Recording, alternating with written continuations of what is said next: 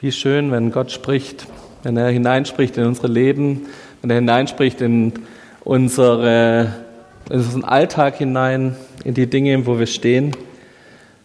Wir sind mitten in unserer Predigtserie Frei werden, verzichten können. Wir sind in der Passionszeit, so nennt man die Zeit zwischen Aschermittwoch und Ostern, in der Zeit, wo wir uns auf Jesus Wiederkunft vorbereiten wollen, wo wir uns ausstrecken wollen nach dem, ja, dass wir das auch miterleben dürfen. Dieses Jesus stirbt an Karfreitag für uns und diese Auferstehungsfreude an Ostermontag oder an Ostersonntag.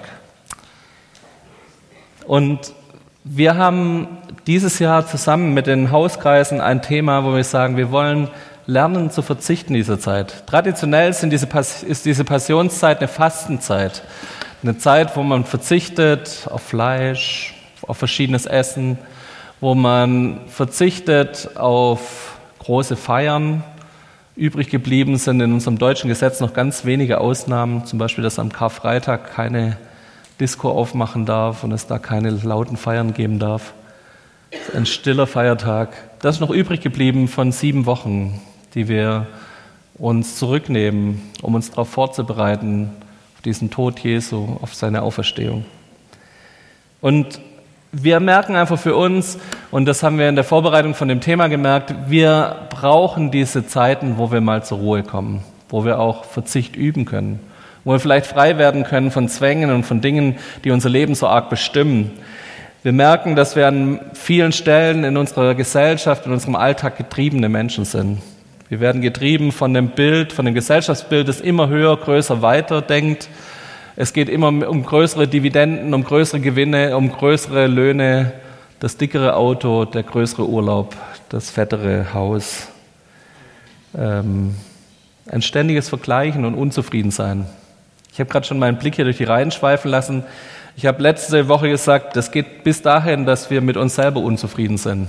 Und dass, wenn ich hier fragen würde, wer ist mit seinem Körper absolut zufrieden, das wahrscheinlich ein Großteil nicht strecken würde.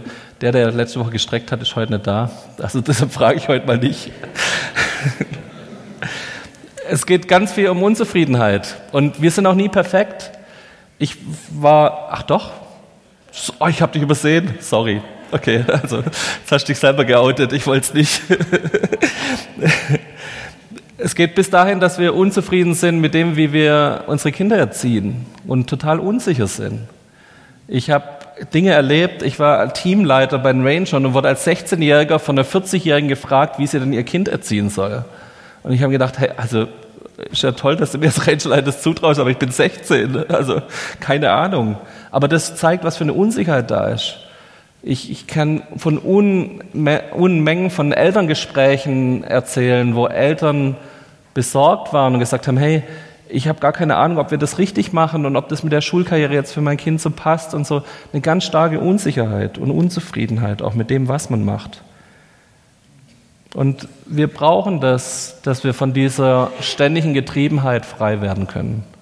Wir brauchen das, dass wir Dinge und Momente haben, wo unsere Seele zur Ruhe kommen kann, wo wir erleben können, dass wir auf Dinge verzichten können, dass Dinge wieder ihren Priorität und ihren Stellenwert in unserem Leben bekommen, so dass es für uns gesund ist. Wir wollen aus diesem Hamsterrad aussteigen. Das ist so ein bisschen die Idee der, der Wochen, die wir jetzt gerade durchgehen. Und ich hoffe, dass die Themen, die wir jetzt schon hatten, dass sie was mit euch angesprochen haben, dass sie euch schon bewegt haben. Wir hatten die erste Predigt von Bernhard Röckle, der über richtiges Fasten geredet hat. Der gesagt hat, hey, unsere Priorität als Gemeinde ist, dass wir den Armen und den Witwen helfen. Das ist die erste Aufgabe, die Gott uns gegeben hat als Gemeinde. Es geht nicht um schöne Gottesdienste, es geht nicht um noch besseren Lobpreis, sondern es geht darum, dass wir einen Sozialauftrag haben als Gemeinde. Er hat gesagt, das ist, das ist eine Priorität, die Gott setzt bei richtigem Fasten. So funktioniert richtiges Fasten. Wir hatten die erste Predigt vom Hans, die ihr euch gern nochmal anhören könnt, die mittlerweile online ist, wo ihr nochmal reinhören könnt und schauen könnt, was, wo hat er Schwerpunkte gelegt, wie können wir frei werden, auf was können wir vielleicht verzichten auch? Letzte Woche ging es um Dankbarkeit und heute soll es in dem Thema über Genügsamkeit und Fleiß gehen. Genügsamkeit ist so ein, so ein bisschen altmodisches Wort, aber das wollen wir uns heute zusammen angucken. Und bevor ich jetzt die nächste Bibelstelle vorlese, will ich noch kurz mit uns beten, dass Gottes Wort hat Kraft hat und rein wirkt in unser Herz hinein und darin Frucht bringt. Herr Jesus, wir laden dich ein, dass du heute mit deinem Heiligen Geist zusammen die Worte übersetzt in unsere Herzen hinein. Wir wünschen uns, dass dein Wort auch heute wieder Kraft entwickelt in unserem Leben. Kraft zur Veränderung, Kraft zur Heilung, Kraft zum Freiwerden. Dein Wort, in deinem Wort ist so viel Kraft drin. Und wir trauen deinem Wort zu, dass es Dinge bewegt in unserem Leben. Und wir beten, dass unsere Herzen ein guter Boden sind, wo Frucht hineinfallen kann und Frucht wachsen kann. Auch aus der Predigt heute Morgen und aus deinem Wort heute Morgen. In deinem Namen. Amen. Ich möchte euch den ersten Bibelvers vorlesen, wenn es um das Thema Genügsamkeit geht. Das ist Matthäus 16, 26 und normalerweise benutze ich immer eine modernere Übersetzung, aber der, da gefällt mir der Luthertext so arg. Deshalb diesmal eine etwas ältere Übersetzung, aber ich finde es schöne Worte. Was hülfe es dem Menschen, wenn er die ganze Welt gewönne und nähme doch Schaden an seiner Seele? Das ist der erste Punkt, wo Jesus über Nachfolge eigentlich redet. In dem ganzen Kapitel 16 geht es um Nachfolge. Da geht es darum, dass Jesus die Leute auffordert und sagt, hey, komm, folge mir nach. Gib Dinge auf, die dich belasten, gib Dinge auf, die dich zurückhalten und komm mit mir mit. Folge mir nach. Und er geht dann in dieser Stelle, wenn er weitergeht, auf Punkte ein, die Leute abhalten davon, ihm nachzufolgen. Und ein Punkt ist Besitz. Dass er sagt, hey, es gibt Leute, die haben so eine Geldgier und die haben so ein, eine Gier nach Besitz, dass es sie abhält, Jesus wirklich echt nachzufolgen. Und dann kommt dieser Satz, was hilft es denn dem Menschen, wenn er die ganze Welt gewinnt, aber dabei seine Seele verliert? Oder Schaden nimmt an seiner Seele? Was bringt dir all der äußerliche Besitz, wenn du dadurch Schaden an deiner Seele hast? Und wir werden nachher nochmal zwei, drei Bibelstellen lesen, wo das klar wird, wo, sagt, wo Jesus sagt, ja, wenn du Besitz hinterherjagst, du wirst immer einen Schaden an deiner Seele bekommen. Und ich glaube, diese Bibelstelle, die lädt uns dazu ein, nochmal drüber nachzudenken, wie viel Energie steckst du in deinem Leben in Besitz? Was tust du alles, damit du Besitz bekommst, dass du mehr hast, dass du weltliche Dinge hinterherjagst, wenn die ganze Welt gewönne, so der schöne alte Text. Und wie viel Zeit investierst du für deine Seele, für die Nachfolge? Ich glaube, das hilft uns immer wieder auch dieser Satz und dieser Teil der Bibel darüber nachzudenken, welche Prioritäten habe ich in meinem Leben? Was ist der Punkt, wo, wo darf Gott ansetzen? Wie viel Zeit bekommt er von mir? Gott fordert uns heraus, da Prioritäten zu setzen. Und wenn ihr jetzt denkt, so, ja, aber Geld besitzen gehört ja jetzt nicht unbedingt zu den schlechtesten Sachen, dann wartet einfach noch ein bisschen ab. Ich versuche zwei Pole in der Predigt ein bisschen rauszuheben und will euch ein bisschen herausfordern, erstmal die eine Richtung uns anzugucken und dann die andere Richtung und dann gucken wir, wo ist das Maß dazwischen? Wo gibt es einen guten, einen guten Weg dazwischen? Das ist das, was uns durch die ganze Predigtserie begleitet, dieses Maßvolle, dieses, wo gibt es einen guten Mittelweg, wie Gott sich das gedacht hat. Wir wollen uns erstmal noch eine zweite Stelle in 1 Timotheus 6 anschauen. Und ich lese euch die vor, die ist etwas länger. Da geht es genau um dieses Thema. Nun, ein Leben in der Ehrfurcht vor Gott bringt tatsächlich großen Gewinn. Vorausgesetzt, man kann sich, was den irdischen Besitz betrifft, mit wenigem zufrieden geben. Oder haben wir etwas mitgebracht, was wir in diese, in, als wir in diese Welt kamen? Nicht das Geringste. Und werden wir auch nichts mitnehmen, wenn wir sie wieder verlassen? Wenn wir also Nahrung und Kleidung haben, soll uns das genügen. Wer jedoch darauf aus ist, reich zu werden, verfängt sich einem Netz von Versuchungen und erliegt allen möglichen unvernünftigen und schädlichen Begierden, die dem Menschen Unheil bringen und ihn ins Verderben stürzen. Denn die Liebe zum Geld ist eine Wurzel, aus der alles nur erdenklich Böse herauswächst. Schon, manche sind vom Glauben abgeirrt, weil sie der Geldgier verfallen sind und haben dadurch bitteres Leid über sich gebracht. Dieser Text ist ein harter Text für uns im reichen Deutschland. Wir gehören zu den zwei Prozent der reichsten Menschen auf dieser Welt. Und das kann ich so sagen, obwohl ich euren Kontostand nicht weiß. Weil das die zwei Prozent sind, die höchstwahrscheinlich einen Telefonanschluss und ein Handy besitzen, die fließendes Wasser haben weil wir Strom haben und zwar fast immer, auch wenn es ab und zu mal Stromausfall gibt, zurzeit im Lemstal, die ein Auto besitzen und ein festes Haus über dem Kopf haben. Und schon gehörst du zu den zwei Prozent der Privilegierten hier auf dieser Welt. Und da spricht dieser Text hinein und sagt, hey, ein Netz von Versuchungen, schändliche und unvernünftige Begierden, eine Wurzel, aus der alles erdenklich Böse wächst. Ich glaube, wir dürfen immer wieder davon, darüber nachdenken, wo ist das Geld ein großes Thema. Wir haben vor kurzem habe ich mit ein paar Menschen über ganz Themen, die ganz kontrovers diskutiert werden bei uns so in unseren Gemeinden geredet. Da war das Thema Homosexualität dazu, eins der Themen. Und wenn du mal anguckst, spannenderweise spricht Jesus in den sämtlichen Evangelien nicht von Homosexualität, aber wie oft spricht er über Geld? Wie oft spricht er darüber, über den Umgang mit dem Mammon, mit Geld, mit Geldsucht, mit Gier, mit Dingen, die unser Leben da richtig in Anspruch nehmen? Ich finde es spannend, dass Gott da immer wieder einen Schwerpunkt drauf legt und Jesus auch einen Schwerpunkt drauf legt, weil er sagt, hey, das ist eine, eine Wurzel des Bösen. Da erwächst ganz viel Negatives für uns raus. Ich finde, und das kann ich einfach bloß aus meiner Beobachtung so sagen, ich habe zwei, drei Freunde, die haben richtig Karriere gemacht. Die haben richtig viel Geld verdient. Und ich, mein Gefühl dabei ist, dass ich zwei Leute habe, die gehen damit richtig gut um. Die teilen das. Die, die haben einen positiven Umgang mit Geld. Die sind nicht, die hängen da nicht ihr ganzes Herz rein, obwohl sie 50, 60 Stunden pro Woche arbeiten. Aber die haben noch ein Leben daneben und die haben einen großzügigen Umgang mit Geld. Wenn du bei denen bist, du wirst immer zu irgendwas eingeladen. Du bist immer derjenige, der das mit genießen kann. Die haben immer Leute um sie herum, die sie unterstützen mit den Finanzen. Sie unterstützen Missionare und machen damit auch gute Dinge mit dem Geld, das sie haben.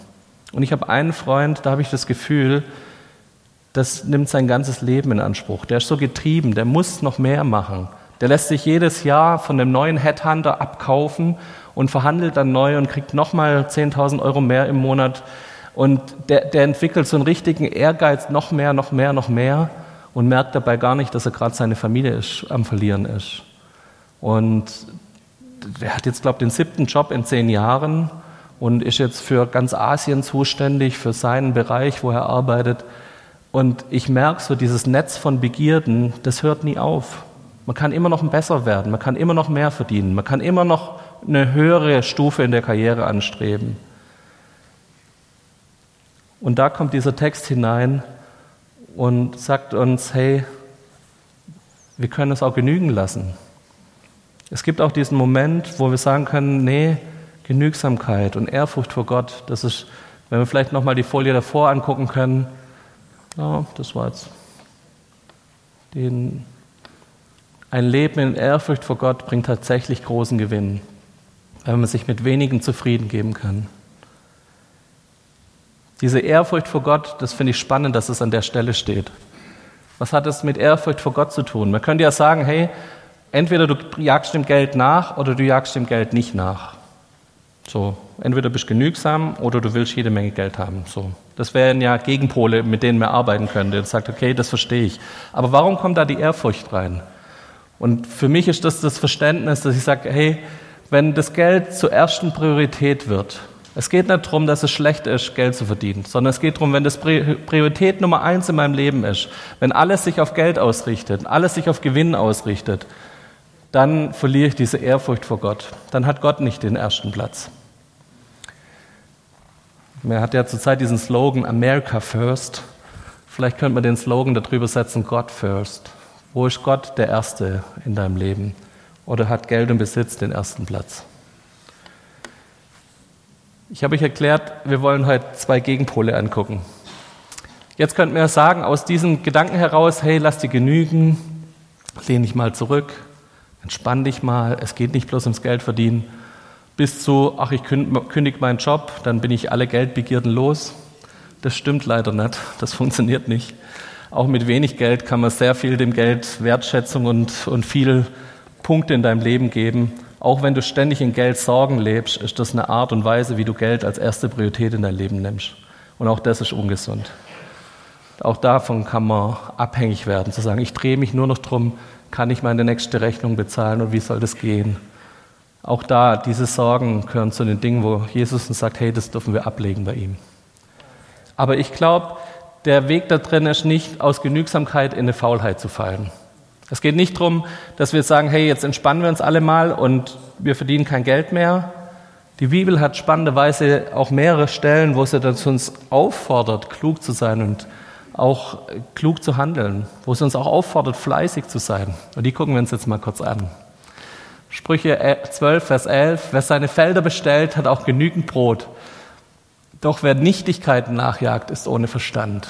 Sprüche 10, Vers 4, wer nachlässig arbeitet, wird arm, fleißige Hände aber bringen Reichtum.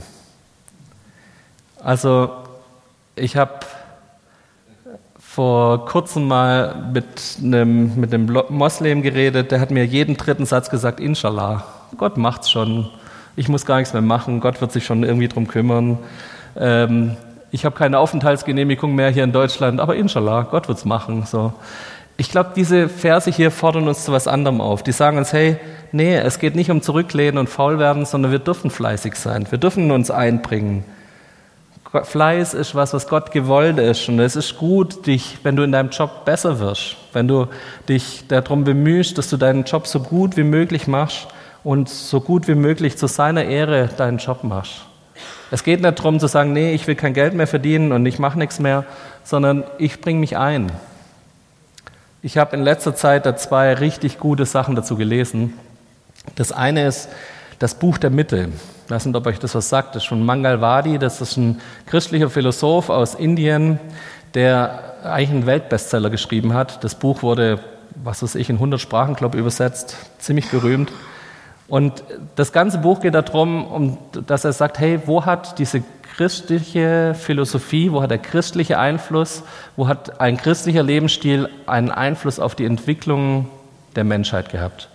Wo ist durch ähm, biblisches Weltbild Dinge verändert worden.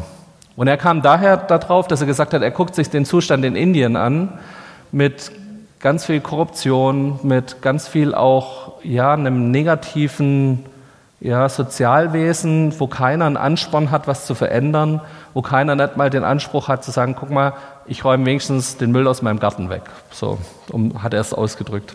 Das ist ziemlich schwäbisch, aber spannend.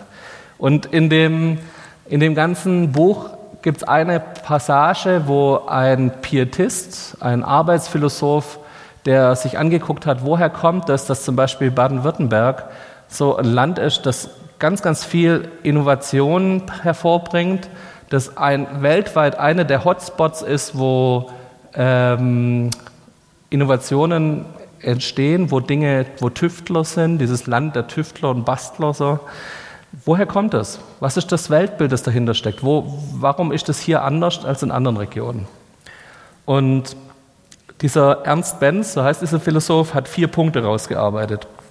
Die will ich mit euch angucken. Erstens betont die Bibel, dass das Design der Welt fachmännische Arbeit erkennen lasse. Wenn wir uns die Umwelt angucken, dann sehen wir, und das geht mir so, ich ich kann nicht glauben, dass das alles Zufall ist. Ich sehe da ein Design dahinter. Ich sehe, da hat jemand sich künstlerisch wertvoll eingesetzt, damit diese Blume so aussieht, wie sie aussieht.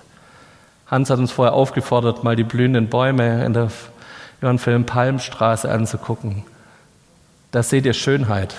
Da seht ihr, da ist, das handwerkliches Geschick dahinter, wie die ganze Welt miteinander spielt. Und das ist unser Gott, der da drin steckt. Und zweitens macht die Bibel deutlich, dass der Mensch als guter Handwerker Teil an Gottes Handwerkskunst habe. Wir können Teil davon sein. Wenn wir als Schreiner ein wunderschönes Werkstück schaffen, ehren wir damit Gott. Das ist ein Teil von dem, dass wir seine Welt mitgestalten, mit Schönheit. Wenn du Künstler bist, wenn du jemand bist, der was gestaltet, was macht, wir dürfen teilhaben von dem, was Gott hier gemacht hat. Drittens lehrt die Bibel, dass wir Haushalter Gottes sind. Wir haben einen Auftrag hier für diese Erde. Wir dürfen sie bewirtschaften, wir dürfen uns davon ernähren, aber wir haben einen Auftrag, auf sie aufzupassen. Und dieses Weltbild macht was mit unserem Umgang mit unserer Erde. Eigentlich ist diese Idee von Umweltschutz keine Idee der Grünen, sondern eine Idee der Bibel. Und ich darf euch wieder herausfordern, dem vielleicht noch ein bisschen mehr Raum zu geben in eurem Leben. Viertens fordert die Welt zu ne, oder fordert die Bibel zu einem verantwortlichen Umgang mit Zeit heraus. Wir sollen unsere Zeit auskosten, wir sollen sie nutzen. Ich glaube, das sind Punkte, und dieser Ernst Benz, das ist jetzt kein äh, Typ, der das mal so für sich in seinem Hinterzimmer aufgeschrieben hat, sondern der hat Arbeitsphilosophie äh, studiert, hat gelehrt in Marburg. Der Mann, der hat richtig Ahnung, der hat sich angeguckt, was ist das, was, wo ein Weltbild geprägt würde, was dafür sorgt, dass wir anders umgehen mit Dingen. Und ich finde es ziemlich spannend, dass die Bibel uns dazu herausfordert, gute Handwerker zu sein, dass sie, dass sie uns zu Fleiß und zur Haushalterschaft herausfordert, dass sie uns zu verantwortlichem Umgang mit Zeit herausfordert.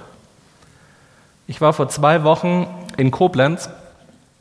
Ähm, wir haben so einen Kurzurlaub in der Eifel gemacht und bei diesem Kurzurlaub waren wir auf der Festung Ehrenbreitstein. Weiß nicht, wer das kennt, war vor einer Weile mal Bundesgartenschaugelände. Ist richtig schön, das liegt oberhalb von Koblenz auf so einer Festung. Und dort war eine Ausstellung über den Reifeisen. Ich weiß nicht, wer von euch den Namen schon gehört hat. Äh, die meisten kennen die Raiffeisenbank und dann auch mehr nicht. Der Mensch war ein Adeliger, Friedrich Wilhelm Raiffeisen. Ich habe euch ein Bild mitgebracht. Ähm, der Mensch hat im Bankenwesen gearbeitet und hat als Christ irgendwann eine Verantwortung gesehen für, für Bauern um sich herum. Das war eine, eine der Hungersnöte in Deutschland mal wieder. Und er hat gesagt, hey, wir müssen irgendwie den Bauern helfen, dass sie sich trotz Hungersnot wieder Saatgut leisten können. Und was seine Idee war, war die Bildung von Genossenschaften, von Initiativen, wo Leute nicht sich bei einer Bank Geld leihen müssen und die Bank wird reich durch die Leute, die sie dann ausnimmt nachher, sondern die Idee ist, Leute bilden zusammen eine Bank und legen Geld zusammen und helfen sich gegenseitig helfen sich gegenseitig durch Mikrokredite, eine Idee, die heute aktuell, aktueller ist als je, aber damals von ihm aufgenommen wurde, helfen sich aus. Und diese Idee von diesem Christ, der gesagt hat, hey, aus meinem Weltbild heraus kann ich es nicht zulassen, dass Arme um mich herum darben. Ich kann nicht zulassen, dass es denen schlecht geht. Der Reifeisen war ziemlich reich, dem ging es gut, er hatte ganze Besitztümer, der, der war nicht das Problem, aber er hat einen Blick für seine Umwelt entwickelt, hat gesehen, hey, da gibt es Armut um mich herum und ich muss helfen. In der Ausstellung wurden ein paar Zahlen präsentiert. Mittlerweile sind eine Milliarde Menschen in über 100 Ländern in Genossenschaften organisiert. In Deutschland sind es 22 Millionen in 8000 Genossenschaften. Da hat jemand seinen Fleiß reingelegt, sein Können reingelegt, damit es anderen um ihn herum besser geht. Der hat nicht auf seinen eigenen Besitz geachtet, der hat nicht darauf geachtet, was kann er dabei verdienen, sondern er hat eine Idee gehabt und sagt, ich kümmere mich um Arme, ich kümmere mich um Leute um mich herum und hat ganz viel Energie und Kraft reingesteckt, dass dieses Prinzip der Genossenschaft gegründet wurde und sich um sich gegriffen hat. Was für ein Einfluss, hm? was für ein Einfluss von jemand, der nicht auf sein eigenes Geld geachtet hat, sondern sich für seine Menschen in seinem Umfeld eingebracht hat. Wir haben jetzt beide Pole. Wir haben dieses Genügsamkeit und wir haben das Thema Fleiß. Sich einbringen zu Gottes Ehre. Sich einbringen, auch mit Geld umzugehen zu Gottes Ehre. Der Reifeisen war Banker. Der hat als Banker geguckt, wie kann er das für Gottes Ehre einsetzen. Ein letzter Bibelvers für heute. Aus 3. Mose 19, Vers 9 und 10. Wenn ihr eure Ernte einbringt, sollst du das Feld nicht bis an den Rand abernten. Du sollst auch keine Nachlese halten. Auch in deinem Weinberg sollst du nicht nachlesen und das Heruntergefallene nicht aufheben. Lass es für die Armen und für die Fremden übrig. Ich bin Jahwe, euer Gott. Ich habe den Bibelvers überschrieben mit nicht die 100 Prozent. Manchmal reichen vielleicht 80 Prozent. Und wo kann dieses mosaische Gesetz vielleicht in deinem Leben wirken und wichtig werden? Ich weiß nicht, wenn du zu 100 Prozent nur dem Geld hinterherjagst, dann lass das vielleicht für dich mal so ein Punkt sein, wo Gott dir sagt, hey, die 100 Prozent sind nicht in Ordnung. Lass, lass daneben noch Platz für andere Leute. Ich habe vor zwei, drei Monaten mit jemand gesprochen, der Einkäufer bei, bei BMW ist. Und der hat ab und zu dann alle äh, Subunternehmer und Anbieter für ein Autoteil bei sich in verschiedenen Räumen sitzen. Und dann geht er rum und muss mit denen verhandeln und muss dann den billigsten Preis rausschlagen. Und er sagt, er weiß schon, okay, ab dem und dem Preis, dann macht, macht die Firma keinen Gewinn mehr. Und BMW hat so eine Firmenpolicy, dass sie sagen, hey, wir wünschen uns, dass unsere Lieferanten leben können. Wir gehen nicht unter den und den Preis, was ich ein ziemlich gutes Verhalten finde. Ich habe gleichzeitig kenne ich jemand bei Daimler, der das Gleiche macht. Und der mir erzählt hat, mit was für Mitteln da teilweise diese Einkäufer arbeiten müssen. Da werden dann falsche Angebote auf den Tisch gelegt. So. Also Konkurrent XY hat den den Preis genannt. Den hat er nie genannt. Da wird dann gelogen und wird dann mitgearbeitet mit Möglichkeiten, um den Preis niederzudrücken. Oder man behauptet, im dritten Raum hockt noch jemand, der hat jetzt ein billigeres Angebot gemacht, obwohl der dritte Raum leer ist und so. Ich glaube, in einer Welt, wo die Dividenden immer größer werden müssen, wo wir immer mehr ähm, darauf achten müssen, dass noch mehr Gelder reinkommen. Da kommt, kommen wir in eine Welt, wo wir reinkommen in absoluten Egoismus, in absolutes Ausdrücken und Ausmosten, so hat es der Hans in seinem Papier genannt. Wir wollen noch das letzte Prozent rausdrücken aus den Menschen um uns herum. Aber vielleicht können wir es schaffen, dass wir zu, einer, zu einem anderen Stil kommen miteinander. Vielleicht können wir es schaffen, dass wir in unserem Leben uns auch mal mit 80 Prozent zufrieden geben. Ich weiß nicht, wo du solche Themen hast. Das geht nicht bloß in unseren Umgang mit Finanzen rein und nicht bloß an irgendwelche BMW-Einkäufer. Vielleicht ist das Thema Aufmerksamkeit.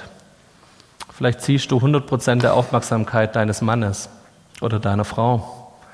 Sie muss alles für dich machen, ist immer nur für dich da. Vielleicht kann sie sich nicht entfalten, hat sie keine Möglichkeit, dass sie mit ihren Möglichkeiten noch Leuten um sich herum dient. Vielleicht ist es dein Zeiteinsatz. Vielleicht hast du immer 100 Prozent deines Terminkalenders vollgeplant. Vielleicht musst du lernen, auch mal Dinge liegen zu lassen und nicht bis an den Rand abzuernten. Vielleicht musst du lernen, dass du deinen Terminkalender bloß zu 80 Prozent vollknallst und es noch 20 Prozent gibt, wo Gott dich benutzen darf, wo du ihm nachfolgst, wo du Zeit hast für ihn. Vielleicht sind es Freundschaften, ich weiß nicht, ob ihr solche Freundschaften kennt, aber ich kenne das. Ich, ich habe Leute immer wieder mal in meinem Leben um mich herum gehabt, die haben fast 100 Prozent meiner Kapazität für Freundschaften gezogen. Und das ist ungesund. Das ist nicht gut.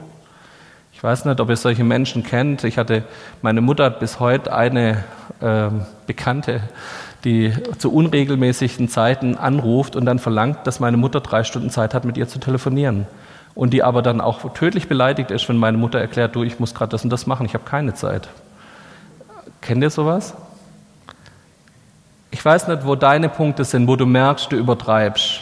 Du, du mochtest was aus bis zu der 100%-Grenze. Vielleicht brauchst du an so einer Stelle, wo du wieder dich neu konzentrieren kannst und sagen kannst, nee, es geht auch anders. Ich lasse es zu, dass ich nicht im Mittelpunkt stehe. Ich glaube, diese 100% Abernten von dem Feld ist so ein Zeichen von absolutem Egoismus. Es Hauptsache, ich habe alles. Es ist mir egal, dass nebendran Leute verhungern. Es ist egal, dass es Leute gibt, die sich von den letzten 10%, die noch liegen bleiben, ernähren könnten. Das juckt mich nicht. Hauptsache, ich habe alles. Und ich habe noch mehr. Wahrscheinlich könntest du von 80% ganz gut leben. Aber dieses Gefühl, ich brauche alles für mich, das, das dominiert dein Leben. Lass uns an den Stellen einfach mal drüber nachdenken, welche Bereiche sind das in deinem Leben, wo du dich mit weniger zufrieden geben kannst. Wo gibt es diese Bereiche, wo du zu einem guten Maß zwischen Genügsamkeit und Fleiß kommen kannst? Wahrscheinlich gibt es hier im Raum Leute, die bräuchten eher den Tritt in den Hintern, so nach Motto, streng dich mal ein bisschen mehr an. Es gibt aber im Schwäbischen eher die Tendenz, zu viel zu machen. Es gibt eher die Tendenz, nochmal ein paar Stunden mehr zu leisten, nochmal ein paar Euro mehr zu verdienen.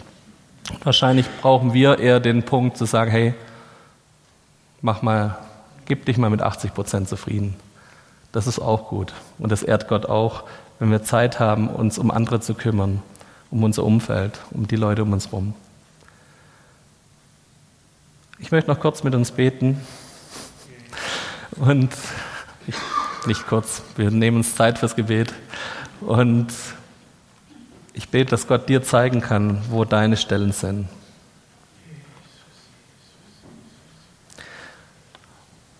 Gott, ich danke dir, dass du uns auf der einen Seite zur Genügsamkeit herausforderst, uns auf der anderen Seite auch zu Fleiß herausforderst und dass wir da drin einen guten Mittelweg finden dürfen für unser Leben.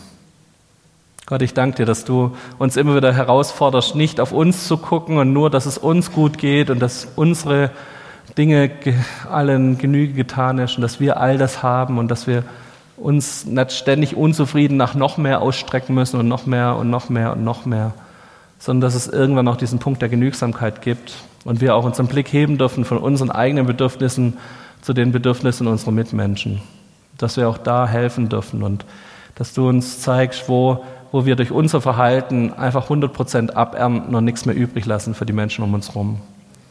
Herr, zeig du uns, wo das ganz praktisch in unserem Alltag ist. Herr, zeig du uns, wo wir vielleicht anders mit unserem Geld, mit unseren Freundschaften, unseren Beziehungen umgehen können. Danke, dass du uns da immer wieder auch ja, auf den Prüfstand setzt und uns hilfst, dass wir Dinge verstehen können und umsetzen können mit deiner Kraft und deiner Hilfe. Und Herr, da wo wir Dinge ändern wollen in unserem Leben, da wünsche ich mir, dass du uns zu unserem Wollen das Vollbringen gibst.